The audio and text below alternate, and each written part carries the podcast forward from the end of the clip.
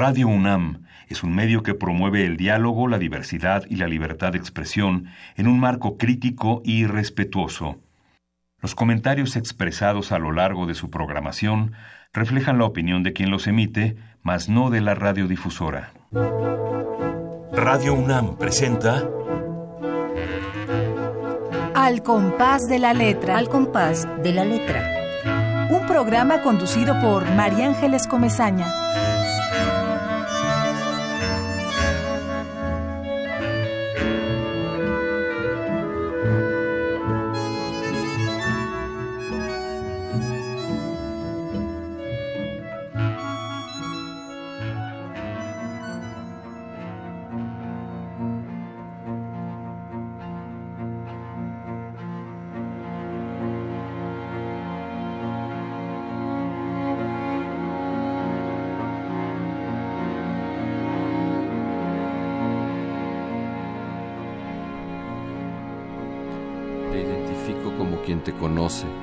Pues tú debías existir. Lo que faltaba era encontrarte y de allí al infinito de tus formas y tus contenidos, cántaro generoso y rico de pensamientos de encanto, encántaro de embriagadores gemidos y murmullos, y la clara valentía de los signos sobre la piel despierta de tu cuerpo, y en los ojos un océano, consistente y profundo como altas las montañas. Dibujas de una vez y para siempre la sonrisa más bonita y le pintas la certeza líquida de tu voz. Deja pues a la mano trazarte, que así se alivia de tu ausencia que no soporta. Déjale la libertad de su lamento, la ilusión de ser presente en el tenerte en que me tengas y no caiga ya ni necesite tantear el aire con la suavidad pagana que solo tu fruta al exprimirnos éxtasis merece, tacta iluminada, naciente. Es en mi mano que te llama la vela, esbelta, dorada, ardiente.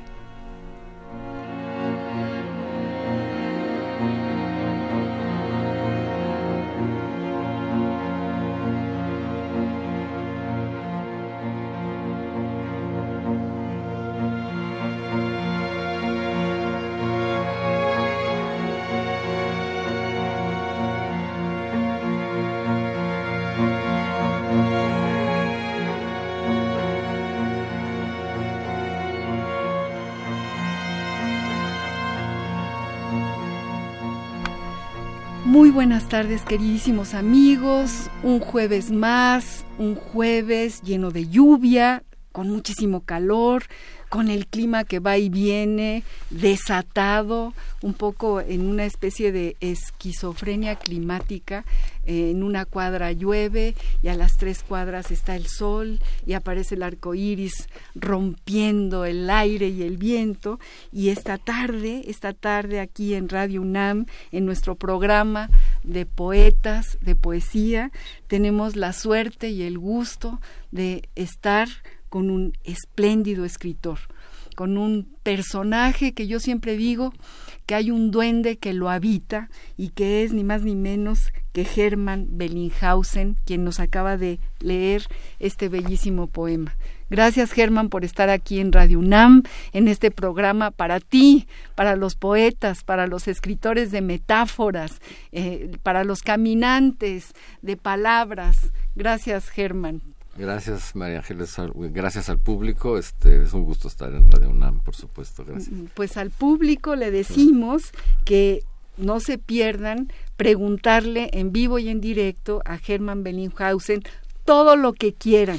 Y para eso tenemos dos teléfonos en cabina, 55 23 54 12 5523 7682 o Facebook Radio UNAM, Twitter arroba Radio UNAM.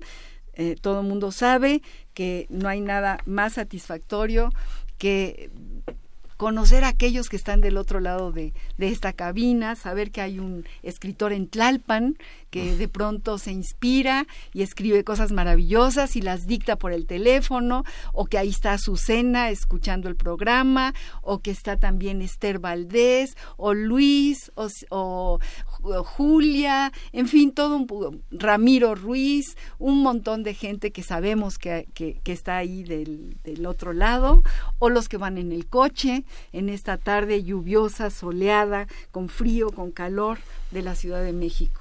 Y bueno, para aquellos que no conozcan a Germán Bellinghausen, yo voy a leer rápidamente algunas líneas de su magnífica trayectoria.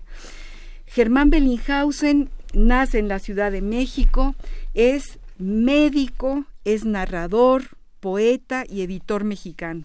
Estudió medicina en la Universidad Nacional Autónoma de México.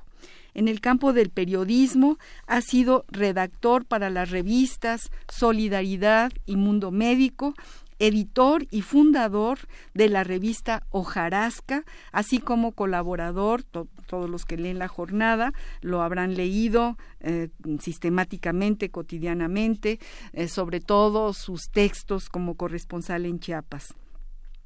En 1995, Germán Bellinghausen gana el Premio Nacional de Periodismo de México en la categoría de Mejor Reportaje y algo que su gente, muy poca gente eh, hace, pero que él hizo es eh, declinar ese premio. Él no estaba de acuerdo con quien otorgaba el premio en ese momento histórico y ahorita le, le vamos a pedir que nos cuente algo de, de, este episodio. Él declina a su premio.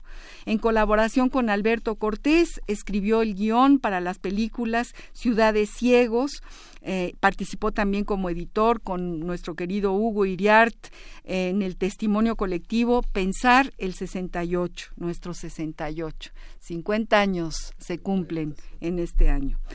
Nuevamente, a finales de 2008, presenta la película llamada Corazón del Tiempo, en la cual vuelve a colaborar con Alberto Cortés haciendo el guion. Eh, figuró en el Festival Internacional de Cine de Guadalajara a principios de 2009.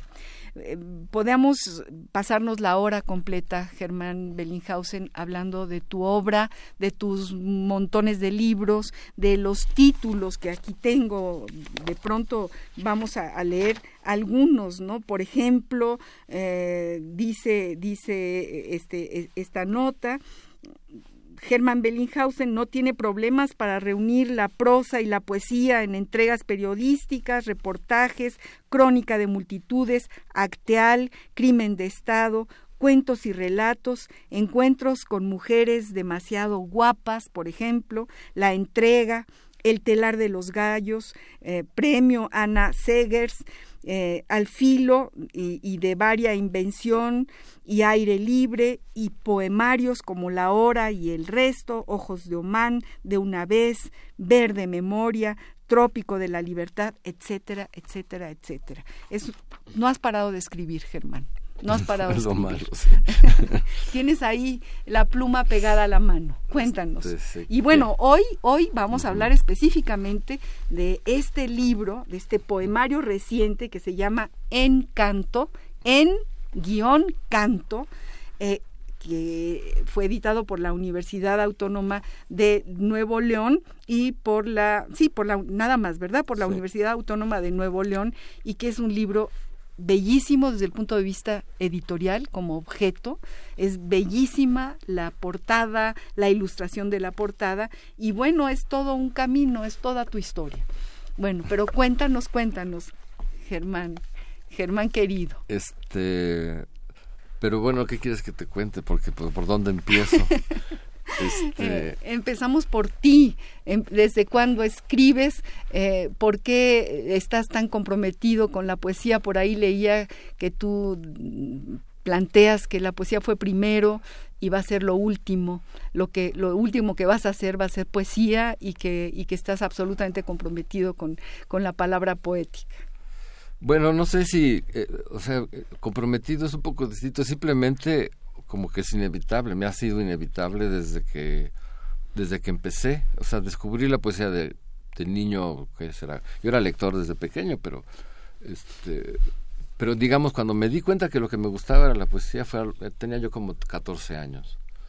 Y desde entonces fue, o sea, yo fui lector como todo el mundo, además en esa época todavía los, niños leíamos este, novelas y cuánta cosa, y este, pero me fui haciendo la idea de que yo me iba a dedicar exclusivamente a la literatura. este, y porque además era lo que me salía natural. No, no, sabía yo que tan bien o mal lo hacía, pero como que no me importaba, no tenía remedio de alguna manera. Eh, y entonces empecé a estudiar literatura y no me gustó sea, no me gustó, no aprendía nada. No, suena pedante, yo sé que va a sonar pedante, pero pero eh, quiero decir yo ya había yo ya había avanzado bastante en mis lecturas en, escribía solo poesía yo pensé que era lo único que iba a hacer en la vida pero me empezaron a pasar cosas. Por ejemplo decidir estudiar medicina de lo que yo no sabía nada tuve que aprender de cero. Entraste a filosofía primero entré a letras sí. Entraste a letras sí sí y, me, la pasaba oyendo la Orquesta Filarmónica de la UNAM en el Che Guevara, dirigida por Eduardo Mata, porque no entraba a las clases. y luego vino la huelga, bueno, fue un momento muy peculiar y me fui a viajar, porque siempre, una cosa que así ha estado en mi vida siempre ¿Vino la huelga del 68, la huelga no, del 91? la del 72. 72. La del sí, la de... Sí, sí, sí. La que tiró a don Pablo González Casanova. Así es, así eh, es. Yo fue cuando yo entré a la UNAM, pero este... Entonces eh, me fui, bueno, me fui a vivir a Chiapas, lo que son las cosas. A un pueblo indígena. Era, nunca había ido a Chiapas. Yo ya había recorrido el país para ese entonces. Y me faltaba Chiapas. Y cuando regresé decidí meterme a medicina, supongo que más o menos impactado por lo que vi allá, entendí que era algo que servía, un poco como que yo quería servir para algo. Y de pronto me di cuenta que, o sea, la poesía de todos modos iba a ser siempre, no tenía remedio, pero estaba bien hacer algo más útil, aparte de la poesía. Sobre todo, dedicarle el, resto de tu tiempo a algo no ser poeta las 24 horas del día. Que de todos modos uno lo es, porque uno es poeta en el momento. uno tiene que estar disponible. En eso se parecen la medicina, la poesía y el periodismo. Que uno está disponible a las 24 horas del día, en el momento en que se ofrece. este Y entonces entré a medicina y me encantó la carrera, aprendí muchísimas cosas. Yo creo que todo el mundo había estudiado medicina es la única carrera que, existe donde conoces a la vida y a la muerte en persona, la tienes en tus manos, conoces el dolor, conoces cómo se alivia el dolor, puedes ver cómo se salva una vida, puede morirse alguien en tus brazos. ¿Quién en la carrera, estudiando en la UNAM o en cualquier universidad, tiene esas experiencias? Una guardia en un hospital de urgencias, cuando uno tiene 20 años o no sé, realmente es una experiencia súper importante. Lo que pasa es que luego los médicos se funcionan, bueno, yo supongo que tienen que también acorazarse y les empieza a ir bien y es muy demandante, muy... Entonces yo, aunque sí tenía ganas de ser médico, terminé la carrera, también fui muy... muy, ahí me politicé mucho, en, medicina no sé por qué. Eh, estaba muy politizada la facultad en ese momento, era un post-68 que la UNAM estaba como postrada y medicina no. Al contrario, era como una vanguardia. Por ejemplo, llegó Salvador Allende a, al, auditorio, que se sigue llamando como él. Bueno. No, el auditorio, el auditorio Allende, claro, claro. y, es oficial, o sea, sí le puso la UNAM. este, bueno, eh, pero cuando me di cuenta de que no podía, o sea, la medicina demanda las 24 horas del día. Y yo prefería, yo, yo quería escribir, yo no había dejado de escribir. La gente luego cree que dejo de escribir. Cuando me fui a Chiapas dejé de publicar poesía más de 20 años, pero no dejé de escribir simplemente porque estaba en otra cosa, ¿no? Pero este, pero digamos de todo lo que he hecho después de la medicina me hice periodista, y trabajé, bueno, fui editor de Nexos 15 años, aprendí mucho allí y además fue un momento también de mucha formación, cuando era una revista de izquierda, era estaba muy bien. Eh, después uno más uno, después la jornada, entonces me fui volviendo periodista sin darme cuenta. Pero como que de todos modos estaba medio en esa, en esa cosa. Pero yo me hice reportero cuando me fui a Chiapas. Yo no era reportero, lo que se llama un reportero. No tenía ni siquiera la formación. Yo aprendí a ser reportero con los jóvenes reporteros. ¿Allá? Sí, porque yo llegué de cronista y el color y no sé qué, pero pues me fui quedando y me hice reportero. Este, y viví 20 años allá. 20 años. 20 años, sí. ¿En San Cristóbal? En San Cristóbal y pasé, sobre todo los primeros años, mucho tiempo en comunidades, llegué a vivir en pueblos. No, sí fue una experiencia, este, pero además que nunca se pudo separar de la poesía. Esto fue después de la carrera. Después No, de mucho medicina. después. Mucho después de medicina. Sí, sí. Porque después. también ejerciste la medicina con un grupo de gente y fuiste muy revolucionario en todo lo que te tocó, en, en cada uno de los Y momentos fui históricos. UNAM. Y- Fui maestro de, de microbiología en la UNAM imagínate, muchos años. imagínate. Este, pero ya luego dejé todo, me dediqué a escribir. Es- Entonces me volví editor, me volví articulista, me volví cronista. La crónica me gusta mucho. No la hago todo lo que quisiera, pero es un No, género bueno, eres- muy libre. Ese es tu género, además, ¿no? Este, pues no sé, nunca lo pensé. También mm, has declarado muchas veces, y por aquí lo tengo escrito, que eh, para escribir poesía hay que vivir y hay que caminar y hay que recorrer. Y si no, no tienes, no tienes Bueno, con qué. Tu tintero lo tienes que llenar de, de una realidad que miras y que vives y que ves. Pero a mí me maravilla, ah, por ejemplo, mi poeta favorito, creo, de los más favoritos que tengo, es uno que, no, que su vida es la más aburrida de, de todas, que es Wallace Stevens. Es un poeta natural. Entonces, ¿de dónde sacó todo eso si su vida era como era? Bueno, no es lo que uno sabe. Pero ¿cómo claro, era debe haber vida? sido una Yo no vida. sé. Pues era un gerente de, era un magnate de seguros, era un señor de la, su primer libro lo publicó a los 49 años y es un poeta inmenso, inmenso. Leído en inglés es increíble, de una naturalidad. De hecho, Harold Bloom, que, que es un dictador de estas cosas, eh, eh, tiene un libro que se llama La ansiedad de la influencia, este, sobre la influencia de un poeta sobre otro y descubre que hay poetas que no tienen influencia, que son como que nacieron de la nada.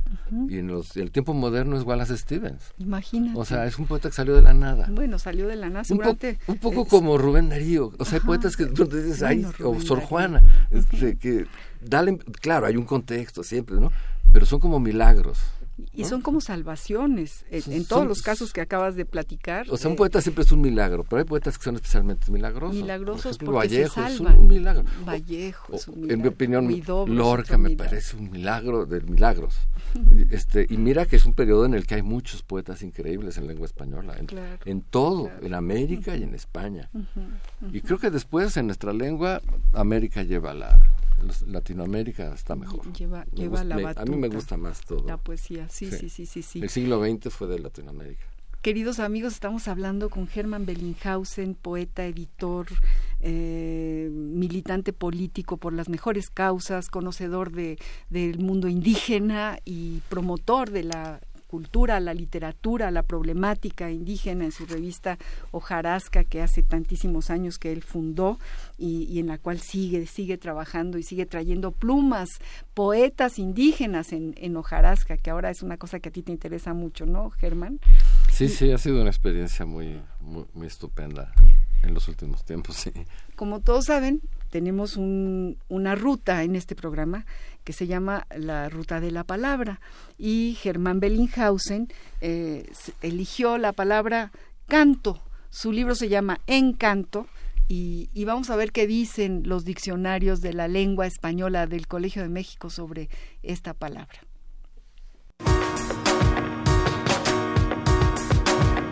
La ruta de la palabra.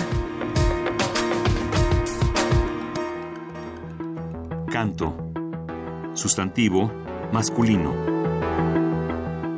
Acto de cantar. El canto de los pájaros, el canto infantil. 1. Composición poética. Los cantos de Nezahualcóyotl. 2. Poesía lírica o épica, destinada en su origen a ser cantada. Los cantos de Píndaro. Canto. Sustantivo masculino. 1. Borde, filo o lado que limita la forma de un objeto. El canto de una moneda, el canto de una mesa. 2. En un cuchillo o sable, lado opuesto al filo. 3. Lado de un libro. 4. De canto, de lado, de un costado. 5. Cada piedra o fragmento pequeño de roca que forma con otras bancos en las orillas del mar o en el lecho de los ríos, de forma más o menos redondeada según las condiciones mecánicas y el tiempo durante el cual han chocado entre sí, por efecto del oleaje o de las corrientes de agua. Cantos rodados, canto anguloso, canto romo.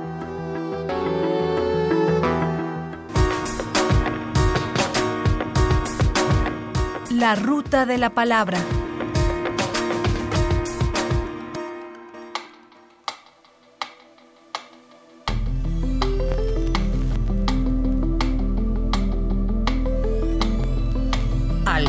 De la letra.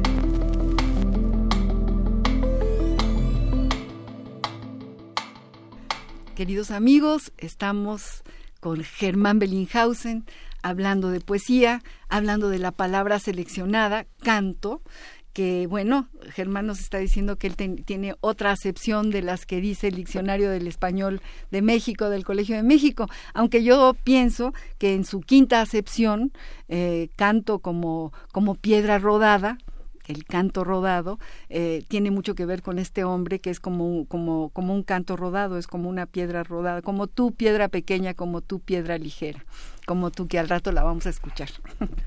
Cuéntanos, Germán, ¿por qué, por qué canto y, cuál es tu acepción en ese en este sentido? ¿O cuál es el, bueno, sentido no, no es tanto que no estuviera de acuerdo, sino que un poco me sorprendí todo cuando oí la enumeración, todo lo que podía significar.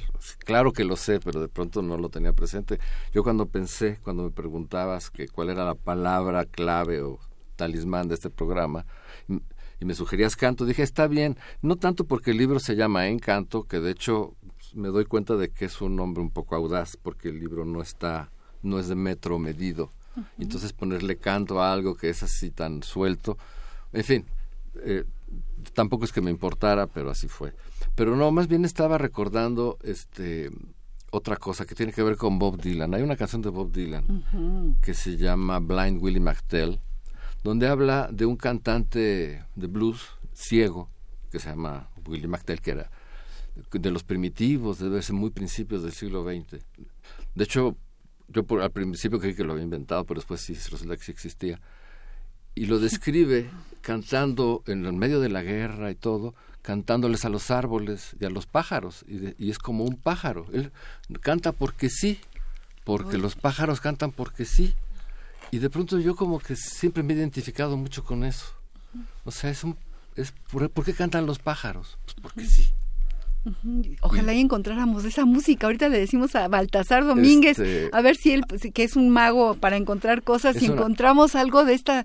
¿Qué canción es? Se llama Blind Willie Martell de Bob Dylan. Blind Willie Martell. Blind Willie Martell de Bob Dylan. Mactel. Mactel, a ver si la encontramos. A ver si la encuentran, sí vale A ver si la, encontramos. además musicalmente qué es. Qué maravilla. Incluso musicalmente es increíble. Pero bueno, a mí eso me pareció como que definía mucho eh, es muy liberador para empezar, porque yo veo que escribir poesía puede ser un sufrimiento, también lo es, sobre todo cuando uno busca la perfección, la satisfacción o el reconocimiento. Porque, digo, uno conoce a muchos poetas y uno ve todo, somos una fauna muy, cambiante y, y, hay unos que, necesitan el reconocimiento, por ejemplo, ¿no? y, que sí, siempre es muy bueno, pero, pero cuando se vuelve una ansiedad o una meta, yo siento que es como perder el tiempo, pero no sé. A lo mejor así es, porque luego los que más lo tienen son los que en efecto obtienen más reconocimiento. O sea, se, se, trabaja. este, pero, pero yo creo que la poesía fundamentalmente es como, además la veo tan primitiva en el sentido de que la poesía, desde que se empezó a ver hasta ahora y para lo que venga en el futuro, en realidad yo siento que no es algo que progrese o sea, todas las artes progresan, los pensamientos, y la poesía, desde que uno empieza a leer desde el canto de Gilgamesh, o Homero, o Safo, no sé qué, ¿qué tiene, qué no tienen ellos que tenga alguien ahora? El, el que tú me digas, sí, tonos, asuntos, pero fundamentalmente la poesía es la misma. Como que volvemos, seguimos leyendo a Safo, a pesar de que sea a través de traducciones y todo, con mucho placer, porque ahí, está la poesía. Entonces, eso la hace de alguna manera muy intemporal, muy, muy desinteresada. Digo, puede haber muchos intereses. Además, yo creo que es, si de algo alguien no se va a hacer rico es de poeta. Entonces no es ni siquiera vendible. Claro, habrá quien no sé qué, pero son las excepciones. Las excepciones este, totales. Lo cual yo creo que una vez más, a pesar de que, bueno, las familias siempre dicen, ay, eres poeta, si eso se mueren de hambre. Sí, acaba uno siendo editor, acaba siendo uno cualquier cosa. Este pero pero eso mismo ese desinterés creo que es lo que la hace tan especial Mira, yo en muchas cosas no estaba de acuerdo con Octavio Paz, pero estaba de acuerdo una vez que dijo que la poesía no era literatura. Y mira, él que es un literato, ¿no? Este, y, y sí, la poesía, como, ya hace poco alguien lo volvió a decir, no sé dónde lo oí, pero este, yo creo que es verdad. La literatura que nos encanta y la hacemos y la leemos y todo, está como en unos presupuestos diferentes que la poesía, porque la poesía es como canto. Es como canto. Pero como un canto que eh, puede ser muy espontáneo, claro, hay poetas de todos, intelectuales, hay no sé qué, pero este, pero es como curioso cómo la poesía siempre es una, ¿no? Y el que es, el que lee poesía lee la poesía que hay que es muy diferente, por, por fortuna. Claro, habrá quien diga, yo prefiero el siglo de oro español porque es de la perfección máxima. Pues sí. Mira, por ahí nos están diciendo Blind, Will, Willy McDell. Willy McDell. Sí, sí, sí, la, la, vamos a poner ahorita para... ¿Qué versión tiene? ¿Qué versión? ahorita a ver qué versión. Bueno, la que tengan. Ahorita sí. No, no, no, Baltasar Domínguez es mago y encuentra y encuentra todo lo que lo que es casi casi imposible de encontrar y vamos a escuchar esta música porque nos bueno, lo acaba es, de plantear. Es una canción muy especial porque él toca el piano. Ajá. Este, no, él toca la, eh, la guitarra y el piano lo toca, son solo dos instrumentos. Uno de los mejores guitarristas del mundo, pero toca el piano que se llama Mark Knopfler, el de un Ah, grupo que se llama Dire Straits. Qué maravilla, qué maravilla. Vamos a, a escucharlo. Y efectivamente, eh, en relación a lo que tú estás diciendo, eh, la poesía no sirve para nada, pero, pero justamente ese es su, su gran valor, que, que, que ahí está siempre y que... Y es muy que- generosa Y que es un, gran espejo. Ahora, Y además es para todos. Además tú sabes, porque tú también eres- estás en la poesía, tú sabes que uno eh, eh, es una es una maravilla que exista la poesía. A mí me alivia de tantas cosas, es una me alegra la vida, me permite ver el mundo. Porque además es la mejor forma de ver el mundo. Independientemente de que lo que veas sea un paisaje industrial o que veas este hay gente que se distrae con cosas bastante nimias como una rama, no sé qué. Está bien, pero to- te- lo que sea para ver un paisaje, el mar, la vida, el sufrimiento, la muerte, todo, árbol, todo, el cualquier amor, no sé qué. puede La poesía eso es pretexto para la o poesía. sea, sí, no, no, pretexto no, la poesía está en todo. Claro, hay, hay cosas que uno, hay palabras horribles en la en poesía. el sentido de antes del texto, antes de cualquier texto. Es un, Sí, ahí de, está, de hecho yo conozco está. algunos poetas este que no escribieron un poema, yo desgraciadamente no soy así, hasta que no se lo aprendieron de memoria y lo tienen limpio en la cabeza. Yo cosa. recuerdo un La memoria es muy importante un- para los escritores de poesía un por muy la música. estimado poeta ch- chapaneco que se llama Javier Molina, que también ha sido reportero aquí en- la claro jornada. sí. Él este una vez me dijo, "Te voy a dar un poema para hojarasca, no sé qué, pero no lo he escrito." Entonces, y, y se sentaba y platicaba y me lo decía. Y un día de pronto agarró una servilleta Mm, y lo escribió. me dijo, ya lo terminé.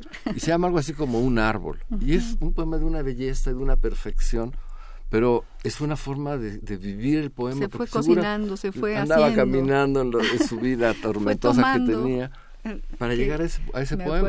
me parece un camino este que es un poeta muy estimable. Yo creo que merece más reconocimiento. Bueno, Allá ya lo tiene. Claro. Pero creo que en México no sé, porque se fue a vivir a Chiapas otra vez. Pero, pero bueno, en fin, se me ocurrió. Vamos a es un- escuchar, es un caso bueno, eh, en relación a la palabra canto, eh, eh, que ya nos está explicando Hermann Bellinghausen por qué canto y que no realmente tiene mucho que ver con el canto rodado, que él es un canto rodado, pero vamos a escuchar esta música que nos, que nos acaba de proponer, a ver cómo suena este, este hombre de principios del siglo XIX o siglo XX, Siglo XX. siglo XX y que y que lo toma Bob Dylan y lo musicaliza, ¿no? Su historia, me imagino. Sí, sí, Vamos a escucharlo.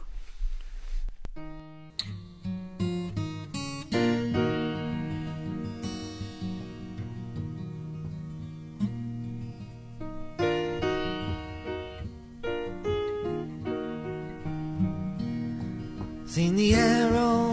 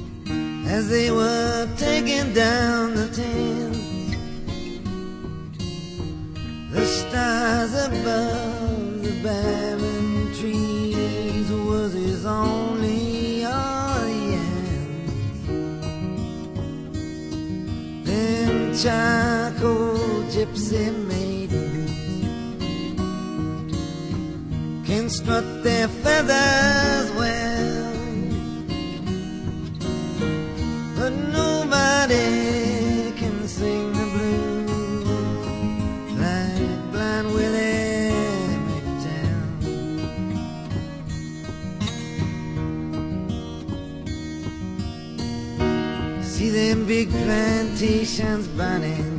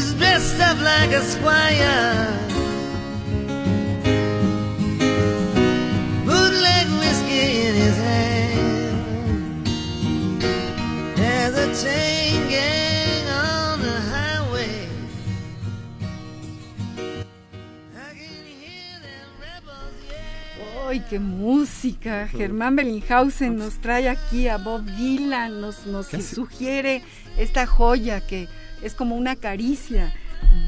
Bl- Blind, Blind Willie McTell, el personaje eh, Sí, de, principios del siglo XX que Willie re- McTell el ciego, el digamos. ciego y que, y que retoma este Bob Dylan, que es solamente un un Bob Dylan, y hace su historia y le pone música, ¿no? Sí. Ay, qué cosa tan maravillosa. Es una caricia. Gracias, Germán. Y por- eso, eso de cantar porque sí. Y- es un hombre y- que está solo bajo las estrellas y les canta a las estrellas Bueno, y a pues, los árboles. Y por eso Un la poco palabra... es como que me parece una de las expresiones más puras de lo que es la poesía. Exactamente. Ya claro, uno puede hacer libros, puede hacer cantos, puede hacer están los cantos de Pound, no sé qué, ¿no? Pero pero se reduce a eso. Nos escribe nuestro amigo Pablo López. Pablo, un abrazo, un gusto que sigas escuchando este programa. Pablo siempre vive en Tlalpan y siempre eh, escribe textos con- en relación a nuestro invitado y además eh, dedicado al invitado de hoy, está dedicado a ti este texto y dice, Pablo, dice, el diente de león. Mil estrellas en recintos sagrados se reunieron, luces todas en esplendor plateado, plata acuñada con el corazón de cada estrella, solitario en los caminos, solo luz para los amantes de lo perfecto, que su belleza, la faz, les enciende. Las palabras he de reunirlas todas en cumplimiento de lo que vale, que si solo yo las profeso, mi corazón en honores los dicte. Dedicado a ti. Ah, pues muchas ¿Eh? gracias, está muy bien. Muchas gracias Pablo, muchas Sí. gracias por tu texto. Estamos coleccionando textos de Pablo. Gracias eh, a todos los que nos están escuchando. Les, eh, les, les volvemos a repetir los teléfonos en cabina 5523 5412, 5523 7682, Facebook Radio UNAM, Twitter Radio UNAM. Pregúntenle lo que quieran a nuestro invitado de hoy, Germán Bellinghausen. Germán, eh, ya eh, nos diste, nos, nos hiciste transitar por la palabra canto, que tiene que ver con la música, con la voz, con la historia. Entonces ya sabemos por qué canto, además de que tú eres un canto rodado porque no paras de ir de un lado al otro y al otro y mañana te vas al otro y, y, luego regresas y tienes un jeep que tiene cama y tiene todo adentro. porque donde te toque tú ahí te, te detienes y pasas la noche y bueno, e, ese es, ese es tu conocimiento de nuestra tierra, de, de la tierra. Eh, yo que, querría que nos leyeras más poesía, que los radioescuchas eh, eh, entiendan o sepan o, empiecen a darse cuenta de lo que fue Encanto para ti, este libro, este libro tan bello que tenemos con nosotros. Este es un libro que además está eh, hecho en tres, digamos, grandes partes. Diez canciones, cuéntanos, cuéntanos. Bueno, en realidad es, es un libro todo es poesía amorosa o erótica, no sé dónde terminan los límites de eso. Eh, sostenido, digamos, es el único tema de todo el libro, es un, canto de amor, todo él. Entonces, en realidad son distintas etapas, pero de una misma, de un mismo libro. Es todas las tres etapas que eh, se dieron, digamos, entre que fueron simultáneas o no, pero, pero todo es parte de una misma cosa. Eh, de hecho, cuando tuve la oportunidad de publicarlo, me di cuenta que era un libro que no sé, tal vez no tenga la perfección que debiera, pero, pero es un libro en sí. ¿no? No, no es una selección de... Porque uno siempre cuando escribe andaba viendo de series y busca uno lo mejorcito de cada cosa. Y aquí, claro, eran más, pero digamos esto es todo un, como se dice ahora, un proyecto, ¿no? Pude haberlo medido de proyecto y a lo mejor me lo financiaba, pero no. Este, entonces, bueno, eso creo que le da una unidad al libro porque está hablando de lo mismo todo el tiempo. Este, no quiero hacer referencia a otros, pero es, es una cosa que la literatura ha dado cosas increíbles, ¿no? Los poetas del siglo XX que hicieron eh, gente como Aragón o como Neruda, ¿no? Que hicieron ese tipo de poesía de la tendida, digamos, ¿no? Este, de amorosa, ¿no? Entonces, bueno. Este salió, digamos, de, de una pieza durante cuántos años? Pues no sé. ¿Cuánto tiempo te tardaste en escribir este, este poemario, Germán? Ese en particular es curioso porque es, es, un caso especial, pero pues pueden haber sido dos años, tres años. Ya no sé, este, sí. más bien hacia los tres años. ¿Te fue saliendo? Sí, era constante, pero claro, hacía muchas cosas, siempre estoy haciendo muchas cosas, pero eso era ahí estaba, ¿no? Estaba este, flotando, acompañando todo lo que estabas haciendo, me imagino. Sí, exactamente. Y bueno, eh, producido por el más profundo amor a un encanto, a una mujer. Pues sí. Si existe un rincón del mundo pequeñito, no necesita ser grande, donde quepa en quietud y ternura nuestra inquietud.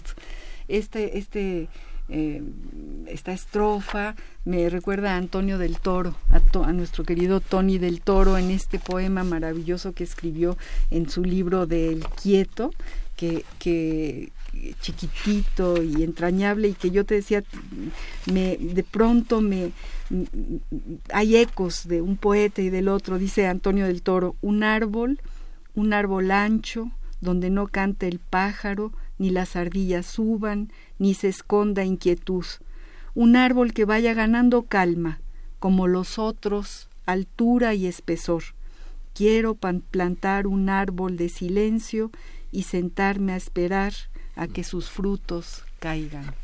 ¿No? Es, un ah, poco el quieto. Ese es mucho de qué bonito. En libro El mm. quieto y tú. Un saludo para él también. Un saludo, un abrazo enorme a, a, nuestro queridísimo Antonio del Toro. ¿Por qué no nos lees algún otro poema de este poemario. Bueno, buscando uno que no sea tan extenso, hay una serie que tienen en común que todos tienen un epígrafe de algún poeta árabe o andaluz.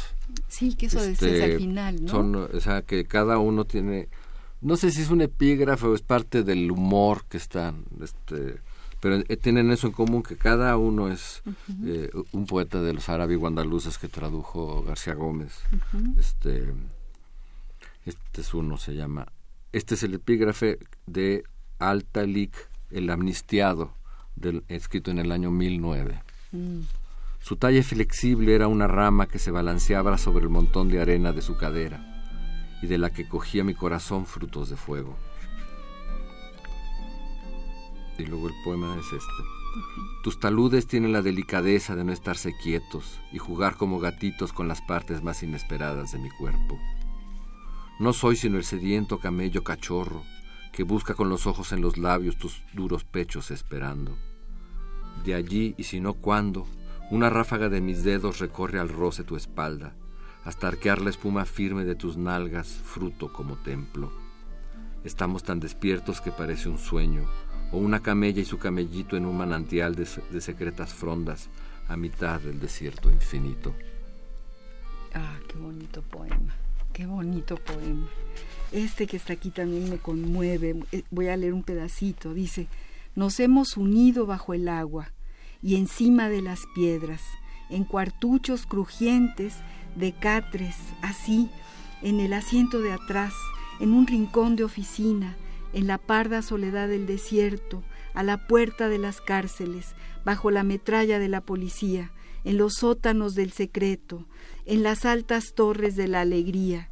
Nos hemos unido mirando al mar. Funámbulos nos hemos unido sin mirar al vacío, en nuestras propias recámaras, olvidados en la hamaca, cunas de la memoria. La piel del mundo nos conoce, sabe que no has dejado de poseerme desde la primera vez. Este también es un poema espléndido. Germán. Gracias. eh. Queridos amigos, eh, nuestros teléfonos en cabina 5523-5412,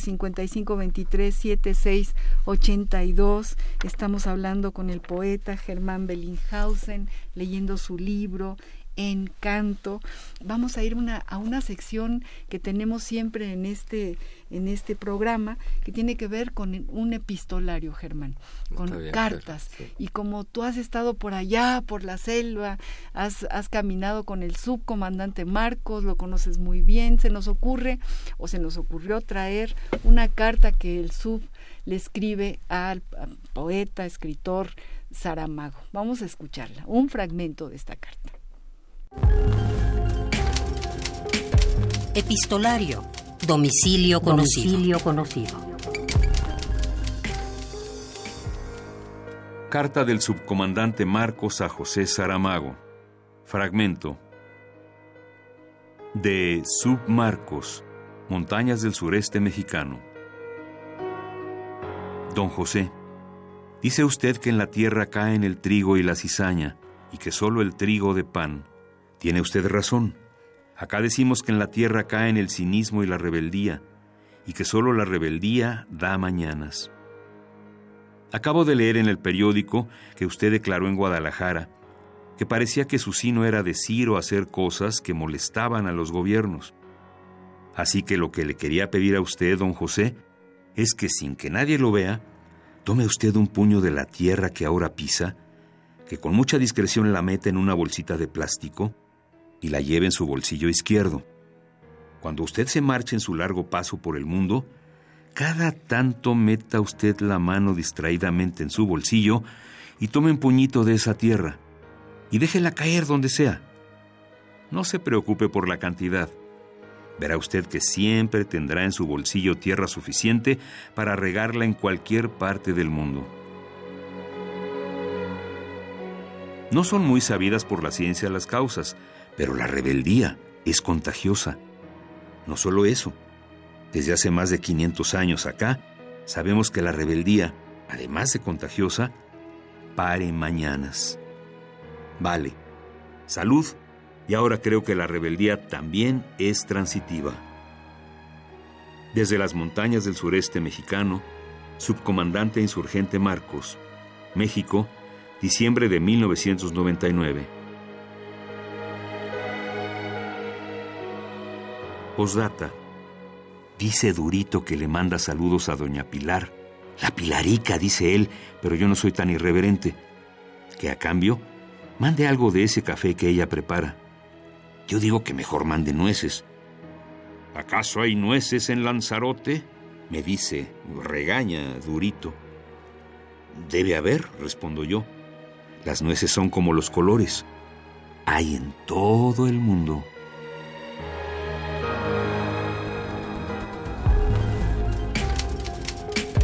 Epistolario. Domicilio conocido. Domicilio conocido. ¿Qué tal esta carta de- del SUF? Hace mucho que no regresamos a las cartas del subcomandante, a la poesía, a la narrativa del subcomandante que conociste muy bien, igual que a Saramago. Germán, que me estás diciendo que conociste muy bien allá en la selva a Saramago. Sí, claro, este fue, fue tuve la fortuna de, de conversar varias veces con él. Todavía después me encontré con él en otras partes. Este, pues qué puedo decir. Todavía no. eh, En realidad cuando lo conocí todavía no era premio Nobel, o sea, se, volvió premio Nobel después. Después, sí, sí, sí, Este, sí, sí. Pero, pero él hizo un, fue de una generosidad y de una claridad con los pueblos zapatistas y con, o sea, a mí me sorprendió mucho, me, me, me con- me conmovió mucho verlo llegar a Acteal y su actitud y la forma en que enfrentó a los militares y todo, porque también era un hombre, era un militante, era un hombre, él, De él de- era como soldado, decía, o sea, Totalmente. él le hacía lo que servía. Este, y aparte era un prosista extraordinario. Totalmente. La forma que tiene de bordar mundos es increíble. sí. Y esta relación del subcomandante con Saramago. Sí. Supongo que en la selva el cartero es como un mensajero de la esperanza, ¿no? Escribías cartas cuando estabas allá arriba lejos o ibas al correo de San Cristóbal, pasaban por la censura tus cartas en alguna etapa de tu vida como reportero. No, pues más bien dejé de escribir cartas porque este no, no, no me podía dar ese lujo, digamos. Bueno, tal vez cartas de mano a mano sí, pero solo de mano a mano, correo y cosas. Y todavía empezaba, luego ya apareció el correo electrónico, que fue un espejismo al primer momento, pero este no, eh, pero en realidad es que yo estaba muy vigilado, entonces no podía andar este soltando papeles y Para cosas, nada. intimidades para nada, o sea, yo tenía los servicios de inteligencia vi- vigilándome y aunque a la nunca me pasó nada, pues yo no sabía. Pero podía, sí lo podía tenías. haberme pasado. Y sí lo sabías. Entonces yo tenía que ser, no, no podía permitirme esos lujos. En otra época de mi vida sí mandé cartas y además cuando había correo, timbres, tiempo, porque ahora todo es tan, tan en- en- en- en- instantáneo que ya me pierdo yo también, ya, ya no sé si eso es comunicación o qué es, pero bueno, igual lo hace uno. Depende pero- de la pluma, ¿no? Sí. De repente también Pero en Twitter, ¿cuál pluma? Digo. Pues sí, en Twitter no, pero, pero algún correíto por internet se puede puede pasar Todavía. algunos Sí, sí, enunciados, dos o tres Ah, no, enunciados. se todavía puede haber un correo que sea una buena carta, sí existe, eso sí. Rodrigo eh, Van Suceso, buen suceso, dice. Felicidades a la conductora y al invitado eh, de esta tarde. Están dando un programa y una charla deliciosas, lo estoy disfrutando muchísimo. Una pregunta, ¿dónde puedo conseguir el libro del que hablan al inicio, que fue editado por la Autónoma de Nuevo León? ¿Dónde conseguimos tu libro, querido? Pues en principio no sé, o sea, donde vendan los libros de. Yo supongo que en las librerías grandes Yo creo que... puede estar, este, no sé si ya, como es nuevo, no sé qué tan distribuido esté, pero este, por ejemplo, estuvo en la feria de minería, yo lo vi, de hecho ahí lo presentamos estuvo, también ahí. lo- sí, sí, sí. pero claro estaba en el stand de yo sé va, va- a sonar comercial pero yo sé que lo tienen o a lo mejor ya no sé si todavía en la librería de la jornada pero porque yo se los di pero ah, este bueno, pues ahí, ahí la calle yo- Cuauhtémoc, que ¿qué número? Cuauhtémoc, 1236 1236, ahí hay una librería, La Jornada, Espero el periódico que La tengan, Jornada, sí. y ahí seguramente pueden puedes encontrar, Rodrigo, Y si no, pues eh, este, este- yo este creo que hay que buscar dónde tienen, es una editorial realmente en materia de poesía estupenda. Tienen- Estupenda, pero hay una serie de, de traducciones que no sé si conozco, que se llama Los Oros del Tigre, este de que dirige Minerva Margarita Villarreal, que es una obra de arte de colección, Sí. de pura traducción de poesía. Sí, sí, Son sí. unas cajas No, así. y, y qué bonito, coloridas. sí, las cajas Y esta serie tiene ¿no? poetas, incluso poetas de allá locales que son muy buenos. Muy buenos. Y, o sea, sí es, una, es un honor tener un libro con ellos. ¿Por qué no leemos más poesía? Porque estamos ya A pocos breve. minutos. Vamos a leer más poesía de este libro, este Germán, léete tú. Ah, Eh, Este se llama Indicaciones a Doña Sombra. Aquí lo tengo, justo, justo ese, perfecto, adelante. Le dije a la sombra que se haga de luz cuando llegues, que aprenda a recibirte, que te adore bien cuando cruzas sus biombos, cortinas y abanicos, donde sopla el fresco y te acaricia el cuello. Al cobijo de ella, las tardes caniculares se irán, se irán rodando, mansas. Le dije a la sombra que cuando anochezca, no cubra tu desnudez, que se deje cubrir por ella. Ay, qué bonito, qué bonito. Fíjense, solamente la poesía puede hablar con una sombra.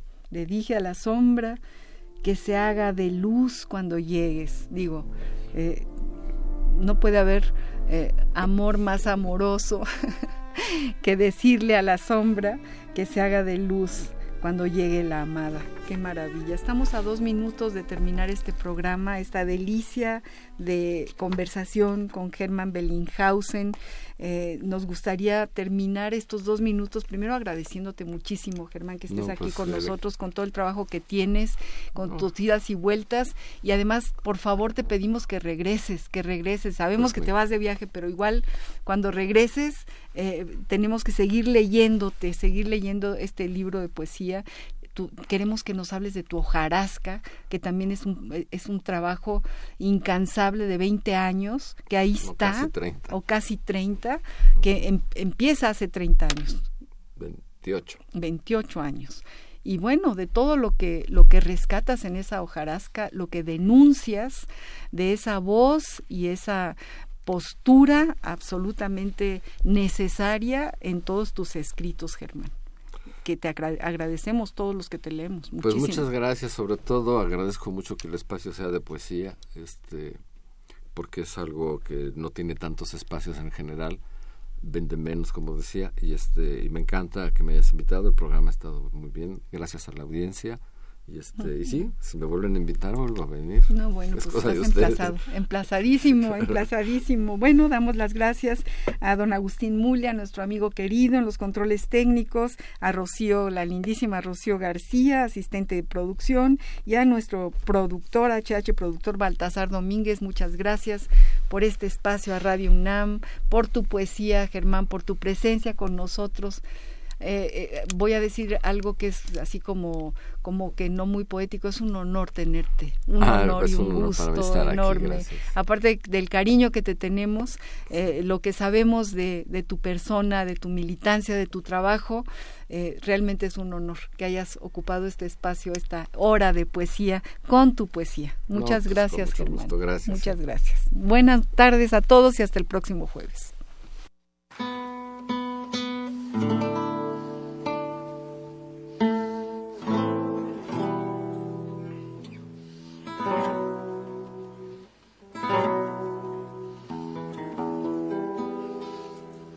Así es mi vida, mi vida, piedra como tú, como tú, piedra pequeña como tú, piedra ligera como tú, tú, canto que ruedas como tú, por las veredas como tú, como tú, guijarro humilde como tú, de las carreteras como tú, como tú, piedra pequeña como tú, como tú, guijarro humilde como tú. Radio UNAM presentó Al compás de la letra. Al compás de la letra. Un programa conducido por María Ángeles Comezaña.